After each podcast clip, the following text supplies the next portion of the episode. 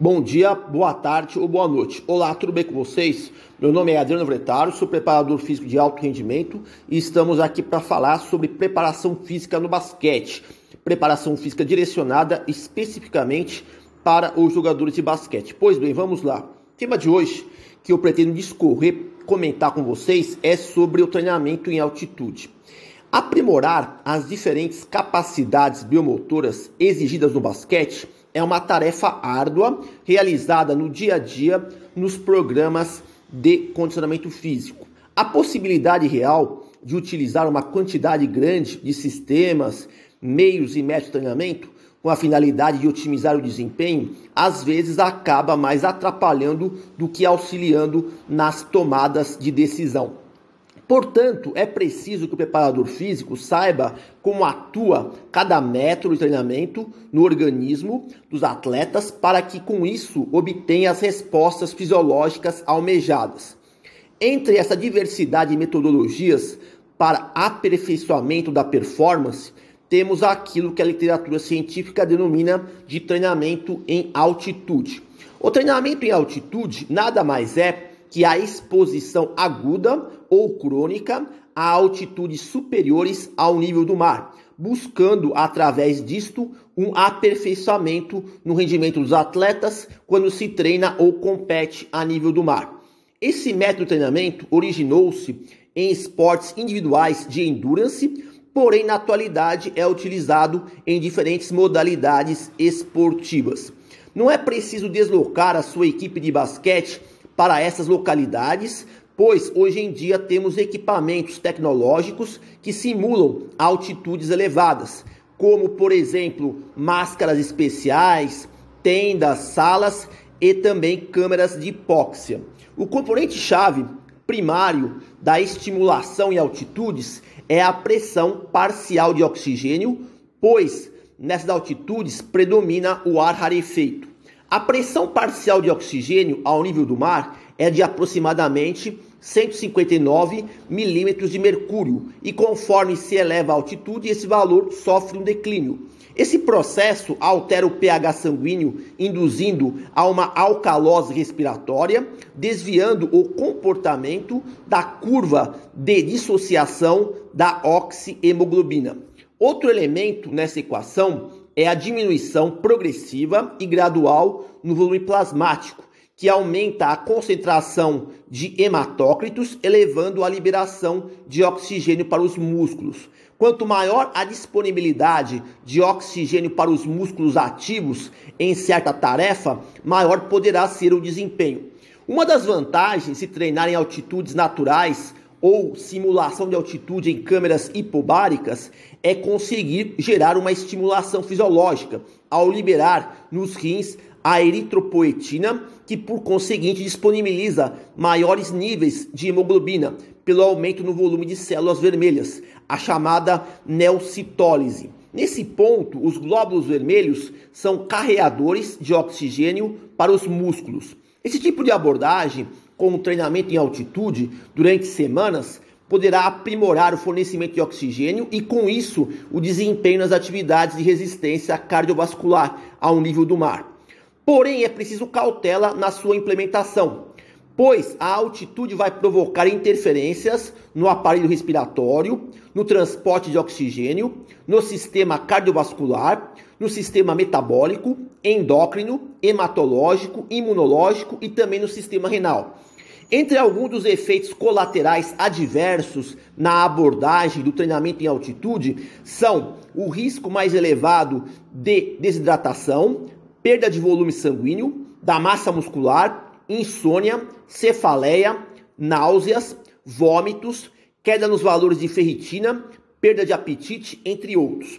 Os primeiros dias de exposição à altitude são os mais críticos para uma apropriada aclimatação.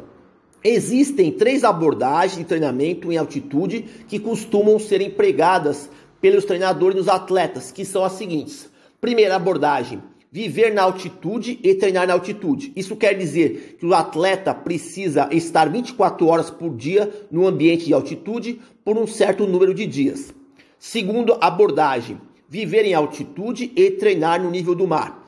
Isso significa que o atleta precisa treinar a nível do mar, porém nos momentos livres estará exposto à situação ambiental de altitude.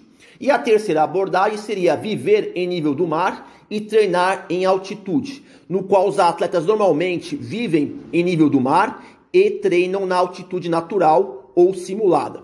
Aliás, dessas três abordagens mencionadas, a última, viver em nível do mar e treinar em altitude, é a mais recomendada pelos especialistas. Na prática, uma exposição de altitude média típica é de 8 até 10 horas por dia numa câmera ou sala de hipóxia. Por exemplo, curta exposição à hipóxia por duas horas após completar treinamento de alta intensidade, intercalando com períodos recuperativos. Apesar de a literatura especializada apresentar relatos de exposição intermitente à altitude, vale ressaltar que não é qualquer simulação de altitude que desencadeia respostas fisiológicas favoráveis. De acordo com a literatura, seria a partir de 1.500, 2.000 metros de altitude que seria um valor mínimo adequado para começar a estimular os atletas através do treinamento em altitude. Uma meta-análise realizada em esportes coletivos apregoa que o treinamento em altitude natural ou na câmera de hipóxia deveria ter uma duração em torno de quatro semanas para otimizar o desempenho. Tanto a resistência anaeróbica como a resistência aeróbica podem se beneficiar de um treinamento em altitude. Haja visto que em esportes coletivos como o basquete necessitam de aprimoramento de ambos os sistemas bioenergéticos. Uma preocupação no momento de formatar os programas de treinamento da altitude é o tipo de exposição, que no caso seria a quantidade, o momento, o local onde vai ocorrer essa altitude. Se era uma abordagem de altitude natural ou câmera de hipóxia. Depois, a dose de exposição, isto é, quantas horas por dia será é, o atleta exposto é, à questão da altitude a duração total do programa e o período de pós-intervenção em que as etapas fisiológicas irão permanecer como efeito residual. Nesse aspecto, infelizmente, as pesquisas adotam protocolos heterogêneos, dificultando um consenso em cada uma dessas variáveis que precisam ser manipuladas no programa de treinamento em altitude. Então, as variáveis principais seriam o tipo de exposição, a dose de exposição, a duração total do programa e o período de pós-intervenção. A título de ilustração, relatos da literatura apontam que no treinamento em altitude podem ser estimulados a capacidade biomotora, a força e a potência. E junto a isso também temos evidências mostrando que o treinamento em altitude pode causar efeitos positivos no processo de reabilitação de algumas lesões. Uma dúvida muito frequente dos preparadores físicos é quando a sua equipe vai competir em um local de elevada altitude. Que recurso estratégico seria mais adequado adotar? Se for somente uma partida, os fisiologistas recomendam a chegada no local entre as primeiras 24 horas do jogo para que os efeitos deletérios da altitude não se manifestem. Contudo, se for uma competição mais prolongada, o certo seria a equipe se aclimatar com no mínimo uma semana de antecedência. Outro recurso válido é aclimatar os atletas numa altitude mais elevada por alguns dias e depois realizar os jogos numa altitude inferior. Nas publicações eu encontrei seis artigos que abordam o treinamento em altitude voltado para jogadores de basquete. Então vamos discutir cada um desses seis artigos. No primeiro estudo, jogadores de basquete russos realizaram a pré-temporada de quatro semanas numa altitude de 1.250 metros. Os jogadores foram avaliados no início, na metade e no fim da intervenção, no salto vertical, na força máxima de membros superiores e na velocidade de deslocamento de 20 metros. Nos resultados, a avaliação no meio da pré-temporada apresentou uma redução nos testes e somente na terceira avaliação, ao final da pré-temporada, houve ganhos expressivos de 1% no salto vertical, 2% na força máxima de membros superiores e 3% na velocidade de 20 metros. A segunda pesquisa foi feita com jogadoras femininas de basquete profissional. As atletas foram randomizadas em dois grupos. Um grupo treinou em situação de hipóxia, numa sala específica, simulando 3 mil metros de altitude, e o outro grupo treinou a nível do mar. Durante oito sessões, num período de quatro semanas, os atletas treinaram em altitude simulada com duração de uma hora por sessão. Em ambos os grupos foram examinados o salto vertical, o teste run, teste ioiô intermitente. Nos resultados, houve ganhos substanciais no teste shuttle run e no teste ioiô, no grupo altitude em relação ao grupo nível do mar. No teste de salto vertical, não demonstrou melhorias em nenhum dos grupos. No terceiro estudo, jogadores de basquete profissionais foram submetidos a um programa de treinamento intermitente de alta intensidade com treinamento em altitude simulada.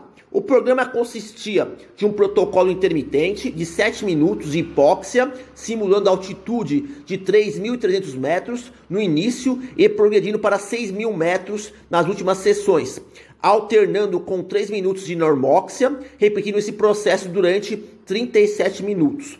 O programa de treinamento teve duração de aproximadamente 15 dias. Durante a intervenção, os jogadores foram suplementados com ferritina para repor as perdas nutricionais de ferro. Ao fim do estudo, foi verificado ganhos efetivos de desempenho no teste ioiô intermitente, no teste de sprints repetidos, na economia de corrida e também no consumo máximo de oxigênio. Na quarta pesquisa, jogadores de basquete universitários foram comparados em duas situações diferentes: ao nível do mar, aproximadamente 242 metros, versus treinamento em altitude natural, aproximadamente 1.500 metros. A variável analisada nos dois grupos foi a capacidade vital, que representa a quantidade total de ar que foi mobilizado no processo de inspiração e expiração máxima por meio de ergoespirometria. Após a avaliação, foi possível constatar que o grupo de jogadores mensurado em altitude de 1.500 metros apresentou valores mais elevados na capacidade vital quando comparado com o grupo medido a nível do mar. Um quinto estudo, jogadores de basquete universitários foram submetidos a um programa de sprints repetidos com duração de quatro semanas em situação de normóxia e altitude simulada de 2.500 metros. O programa de treinamento com sprints repetidos tinha uma progressão de três séries de seis sprints na primeira semana e na quarta semana também, e três séries de oito sprints na segunda e terceira semana. Ao final do estudo, o grupo de atletas que treinou em altitude simulada denotou ganhos expressivos no teste intermitente 30-15. Todavia, não houve alterações significativas na pressão parcial de oxigênio nos valores de hemoglobina e também no lactato sanguíneo. Na sexta e na última pesquisa, jogadoras femininas da seleção nacional cubana de basquete realizaram um treinamento em altitude natural a 2.300 metros. O treinamento efetuado em altitude foi um programa intervalado de cargas progressivas durante três semanas da pré-temporada. Antes e após o treinamento, as jogadoras participaram de um teste incremental máximo na esteira. Ao final da intervenção, houve redução na frequência cardíaca máxima e na capacidade recuperativa após um minuto. Além disso, houve ganhos nos valores de consumo máximo de oxigênio. Independentemente de uma série de fatores positivos que foram elencados, temos alguns especialistas que alegam que em atletas com altos patamares de aptidão física, o treinamento em altitude não geraria os efeitos significativos do rendimento. Contudo, as pesquisas têm apresentado dados controversos sobre esse ponto de vista. Enfim, o treinamento em altitude parece ser um método valioso para aprimorar alguns indicadores importantes de aptidão física nos jogadores de basquete. Entretanto, é preciso saber gerenciar cada variável interveniente na prescrição do treinamento em altitude para que efetivamente se obtenha os seus benefícios no rendimento. Então, termino aqui aquilo que eu gostaria de discutir com vocês sobre o treinamento em altitude. Bom, por hoje é só. Espero que vocês tenham conseguido obter alguma informação útil para poder aplicar na sua prática profissional. Agradeço pela atenção, desejo boa sorte a todos e até a próxima.